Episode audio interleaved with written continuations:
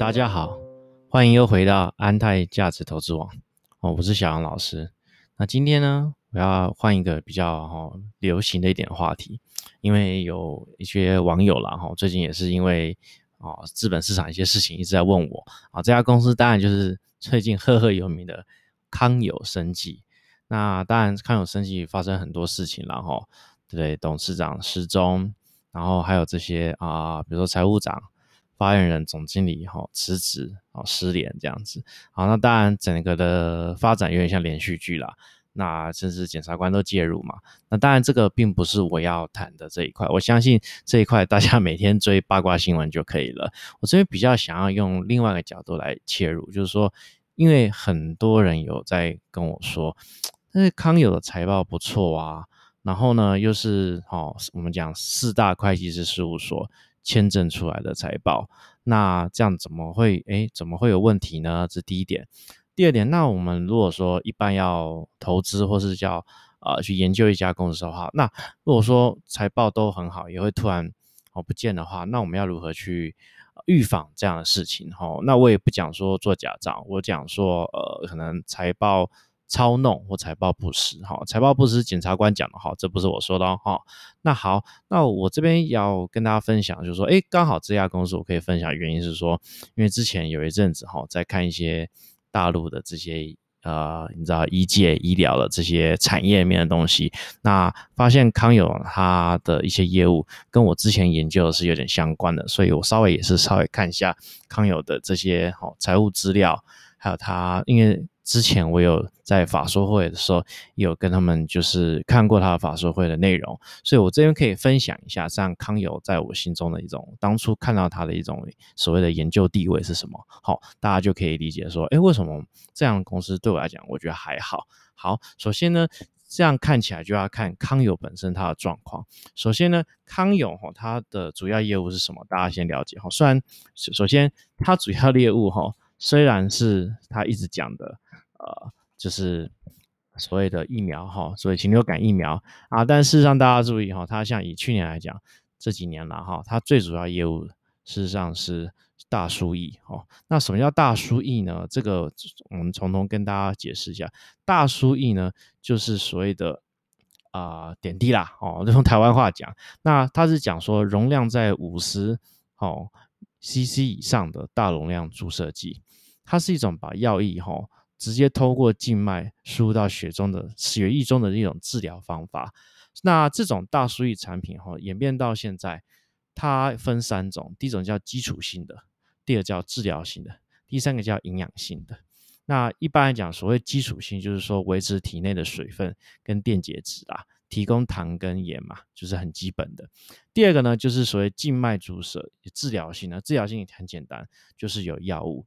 那康友的那时候法税就有讲说啊，当然啦，做这种哈所谓的输液点滴哦，只是最基本的东西，当然赚不到钱。他说，我们虽然哦，我们虽然是做这个点滴，但我们实际上是在卖药哦，这样大家可以理解到哈，做这个行业，它最主要是在点滴里面能够卖药。那它它的最主要产品，可能目前为止看起来是抗生素。跟一些呃所谓的过敏，还有替代扩血管扩张剂这种东西，但目前看起来最主要还是抗生素。那这就是他们自己说他们的呃产品啦，哦，最主要是这样。那除了这个以外呢，这种大输液产品它主要是有玻璃瓶、塑胶瓶和非 PC 软袋三种包装形式。那在每种形式都有一个过渡时期。那他们这个行业呢，在二零一三年的时候有一个限抗令，你国家。药监局网站注册的哦，大叔一家，从那个时候呢，从三四百家到后面呢，就只剩一百多家。好，那这是我在研究整个的产业的一个趋势。我觉得大家在研究一家公司的时候哦，不能要记住哦，要能够去做一些呃前后对照，以及旁征博引，好，还有去找一些佐证。那以这样来讲的话，当然我们不可能，比如说据我个人来讲，我不可能只看一家公司好。我是觉得不错，成长性不错，对，就买它了。不可能嘛？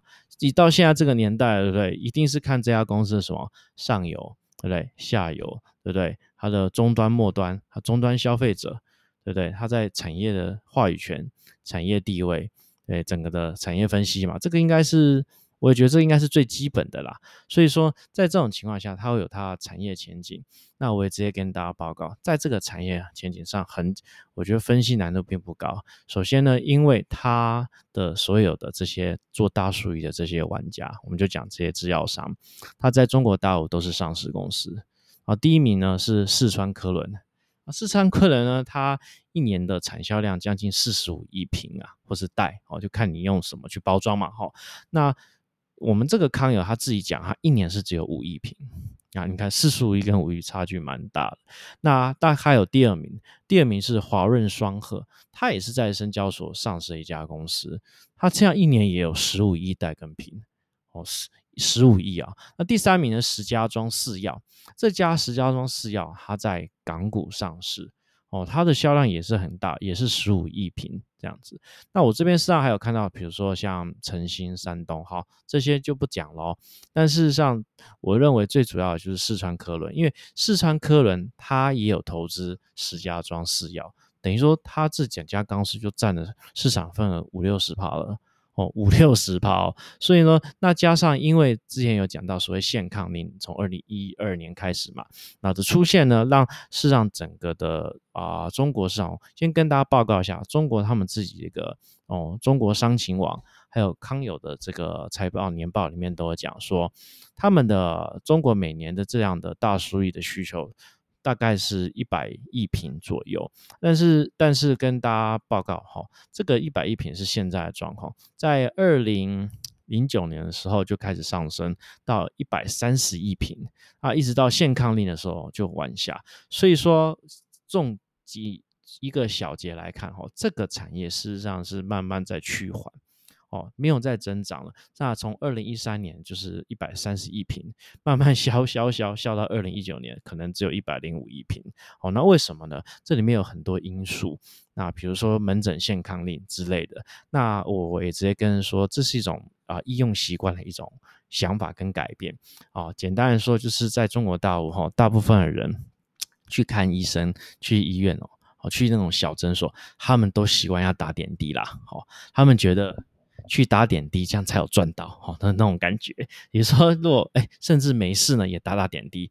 然后会说，哎，医生啊，帮我打个点滴吧，这样子。他们觉得说，去门诊、去医院都要有这种习惯，就算没有打个维他命，他们也觉得很好。所以在他们中国这样的地方上，也我个人认为是有点滥用这样一个医疗资源啦。他们就动不动都要打点滴。所以说，国家在那个时候，他们也认为这样不行。所以对于一些非必要性的这种哈所谓的打点滴的这样行为，他们就会禁止。好，这就是现看来源。所以呢，在整个一个呃，在一个医院的门诊。好，小诊所这样的一个限制之后，他可能就不发给他们了。这样情况下，这样的需求就是从终端从政府 调控，哦，到他们的所谓健健保体制的这样一个给付。他们如果说不不提供的话，那当然在施打的这种频率跟次数还有场所也会跟着减少嘛。那大概是这样。那加上呢，这种大数据事实上，因为这几年是在做行业的结构的。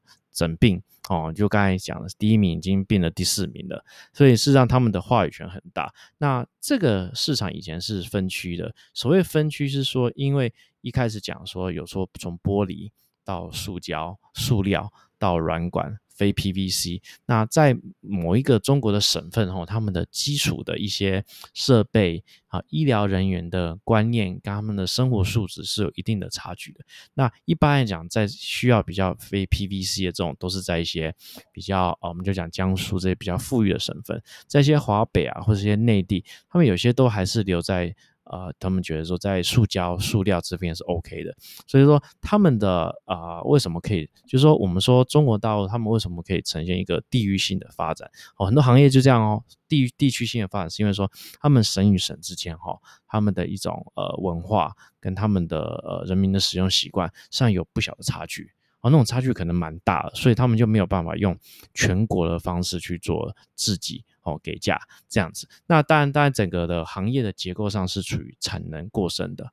哦，大家了解这个行业，因为我认为它的门槛当然不会一定不会有那种电子业高啦。它最主要是呃对医疗的采购，对医院嘛。那加上我可以跟大家分享，这种一般这种医材哈，它基本上分级数的嘛，对不对？那如果说你用用台湾等级，如果说假设分一二三的话，啊，它是有分等级。一般我们讲这种塑胶这种插这种管子哦，管类的哈，塑胶，它如果是很简单，它的分法真的很简单，就是说它只分侵入性跟非侵入性的啊，很简单了。如果说你是要侵入到人体里面的，像插管或抽碳管，对不对？这种的话，它对这样的一个要求一认证会很长。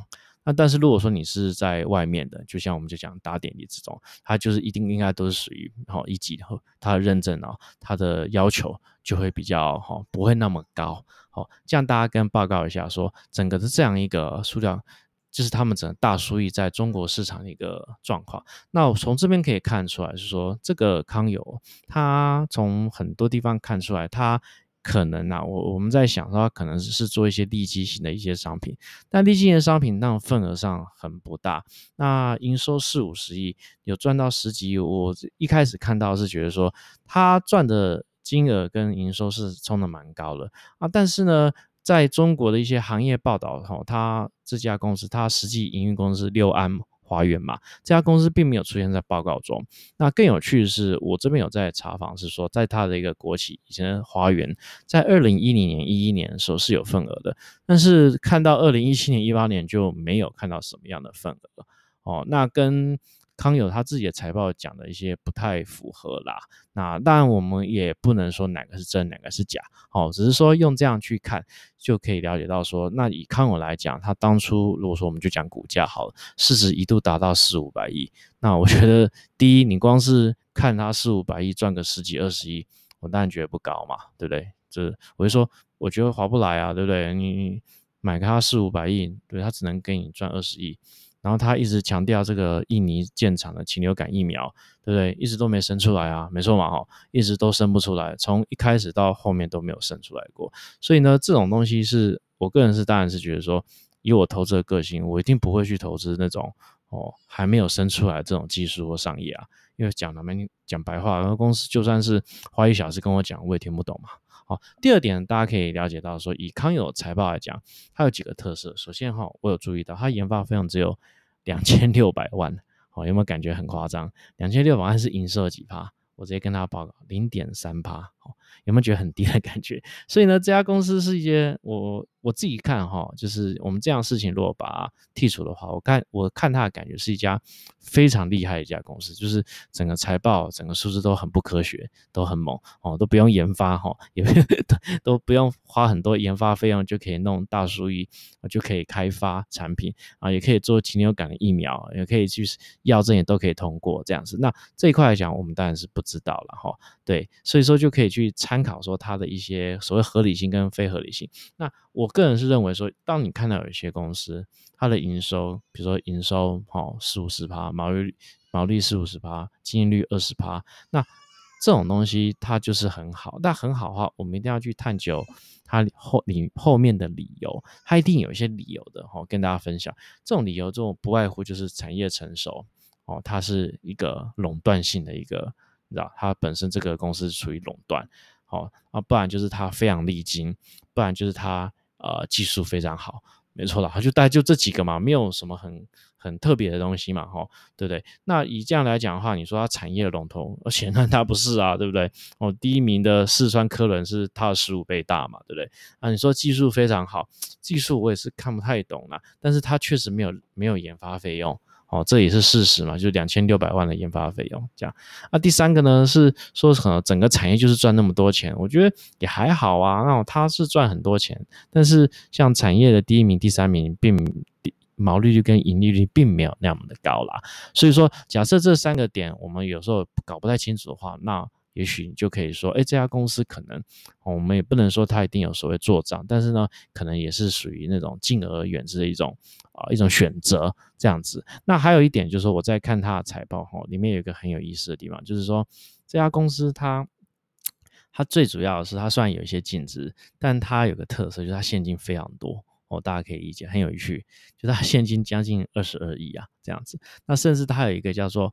按摊销后成本衡量之金融资产，哦，这样这样有三十四亿。那我去细看财报的话，是说它这种定存超过三个月，它就会列入金融资产。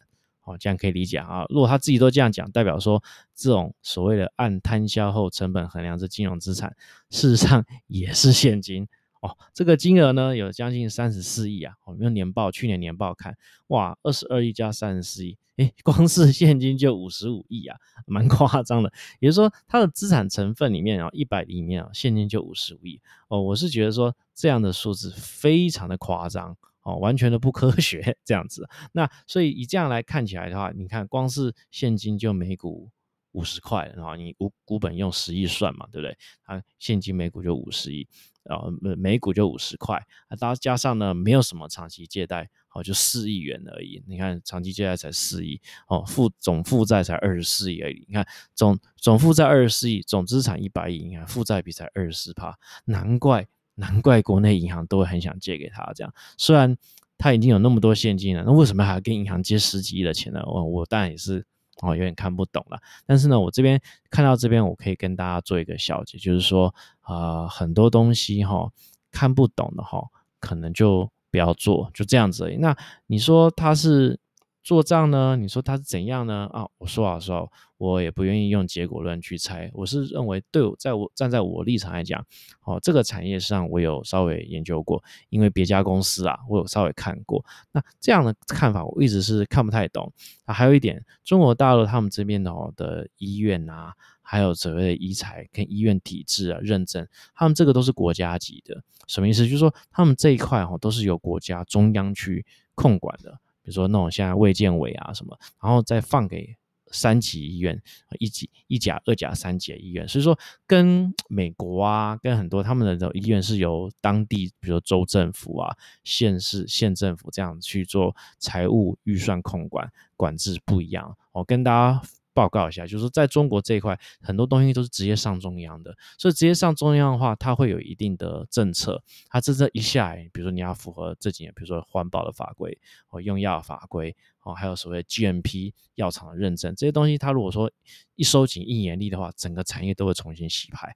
那所以说，以这样看起来的话，康有它的产能跟它的销量，那以整体的市场来讲，大概真的怎么看？大概就他自己说五亿嘛，对不对？那市场是一百一百多嘛，他这比例是不到五趴的啦。那不到五趴，面对其他这种大玩家三四十趴、四五十趴，那是不是一定会被影响到呢？我相信这个是多多少少有，但在康友的一些法说资料里面，他对这一块都完全没有琢磨了。所以说，我觉得这个做一个小结啊，就说我们不懂的东西，有时候我们就不用急急忙忙进去，这样子就很简单，就不懂就不要投资。这样就好了哦。那我也不敢说他有什么哦不实啊，但就是我不懂哦。好，这就是今天的分享哦。那如果说各位观众朋友有兴趣的话哈，可以持续关注我的 podcast 哦。好，谢谢。